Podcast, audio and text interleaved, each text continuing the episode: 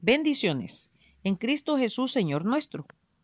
Desde el domingo 25 de agosto de 2019, iniciamos esta hermosa aventura de estudiar quién es la tercera persona de la Trinidad y cuál es la obra del Espíritu Santo en la vida del creyente. Hoy comenzaremos una nueva sección estudiando el Espíritu Santo en la vida y ministerio del Señor Jesucristo. Los profetas habían anunciado el nacimiento del Mesías. Gran cantidad de judíos se mantenían apegados a esta esperanza. En la clase sacerdotal son ejemplos destacados Zacarías y Elizabeth, padres de Juan el Bautista. Entre la gente común Simeón y Ana son representantes de muchos que esperaban la consolación de Israel y que miraban con expectación a la redención de Jerusalén. Ellos esperaban la salvación y restauración que los profetas prometieron que vendrían en la era mesiánica. Al respecto, leamos dos pasajes bíblicos en Lucas 2, del 25 al 32 que dice, Y he aquí, había en Jerusalén un hombre llamado Simeón, y este hombre justo y piadoso esperaba la consolación de Israel, y el Espíritu Santo estaba sobre él, y le había sido revelado por el Espíritu Santo que no vería la muerte antes que viese al ungido del Señor, y movido por el Espíritu, vino al templo, y cuando los padres del niño Jesús lo trajeron al templo para hacer por él conforme al rito de la ley, él le tomó en sus brazos y bendijo a Dios diciendo, Ahora Señor, despides a tu siervo en paz, conforme a tu palabra, porque han visto mis ojos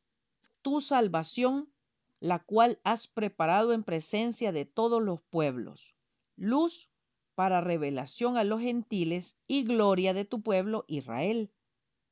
Y Lucas 2, del 36 al 40 dice, Estaba también allí Ana, profetisa, hija de Fanuel, de la tribu de Aser, de edad muy avanzada, pues había vivido con su marido siete años desde su virginidad.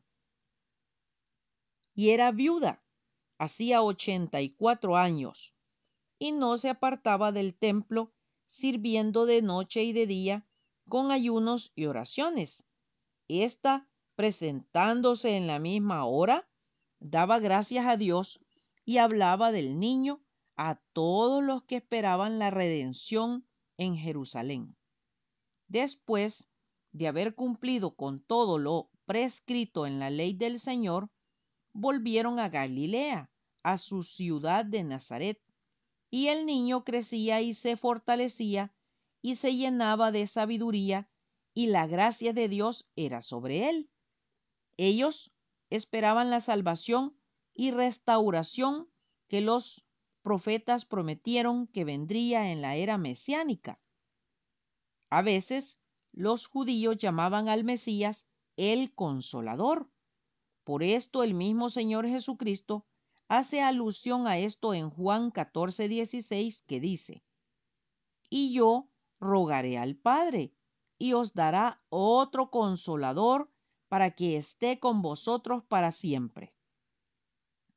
Hablando de Zacarías y Elizabeth, Lucas 1.6 dice, ambos eran justos delante de Dios y andaban irreprensibles en todos los mandamientos y ordenanzas del Señor. La Biblia dice que no tenían hijos porque Elizabeth era estéril y ambos eran ya de edad avanzada. Lucas 2, 7. ¿Por qué es importante hablar de ellos? Porque fueron los padres de Juan el Bautista, quien prepararía el camino para la aparición del Señor Jesucristo. Sigamos leyendo. En la santa palabra de Dios su maravillosa historia en el Evangelio de San Lucas, capítulo 2, del 11 al 25. Y se le apareció un ángel del Señor puesto en pie a la derecha del altar del incienso. Y se turbó Zacarías al verle, y le sobrecogió temor. Pero el ángel le dijo, Zacarías, no temas, porque tu oración ha sido oída, y tu mujer, Elizabeth, te dará a luz un hijo, y llamará su nombre Juan. Y tendrás gozo y alegría, y muchos se regocijarán de su nacimiento, porque será grande delante de Dios. No beberá vino ni sidra, y será lleno del Espíritu Santo aún desde el vientre de su madre. Y hará que muchos de los hijos de Israel se conviertan al Señor Dios de ellos. E irá delante de él con el espíritu y el poder de Elías para hacer volver los corazones de los padres a los hijos y de los rebeldes a la prudencia de los justos, para preparar al Señor un pueblo bien dispuesto. Dijo Zacarías al ángel, ¿en qué conoceré esto? Porque yo soy viejo y mi mujer es de edad avanzada. Respondiendo el ángel, le dijo, yo soy Gabriel que estoy delante de Dios y he sido enviado a hablarte y darte estas buenas nuevas. Y ahora quedarás mudo y no podrás hablar hasta el día en que esto se haga, por cuanto no creíste mis palabras, las cuales se cumplirán a su tiempo. Y el pueblo estaba esperando a Zacarías y se extrañaba de que él se demorase en el santuario pero cuando salió no les podía hablar y comprendieron que había visto visión en el santuario. Él les hablaba por señas y permaneció mudo. Y cumplidos los días de su ministerio, se fue a su casa. Después de aquellos días concibió su mujer Elizabeth y se recluyó en casa por cinco meses diciendo, Así ha hecho conmigo el Señor en los días en que se dignó quitar mi afrenta entre los hombres. De la misma manera el ángel Gabriel le anuncia a la Virgen María el nacimiento del Señor Jesucristo en Lucas 2 del 26 al 44 que dice, Al sexto mes el ángel Gabriel fue enviado por Dios a una ciudad de Galilea llamada Nazaret, a una virgen desposada con un varón que se llamaba José, de la casa de David, y el nombre de la virgen era María. Y entrando el ángel en donde ella estaba, dijo, Salve muy favorecida, el Señor es contigo, bendita tú entre las mujeres. Mas ella, cuando le vio, se turbó por sus palabras y pensaba qué salutación sería esta. Entonces el ángel le dijo, María, no temas, porque has hallado gracia delante de Dios.